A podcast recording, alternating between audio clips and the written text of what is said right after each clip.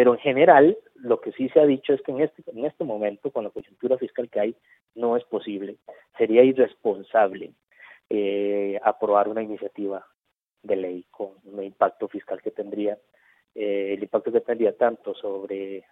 sobre la caja como sobre el presupuesto nacional en términos de la cantidad o, los recursos que se tendrían que, aportar por año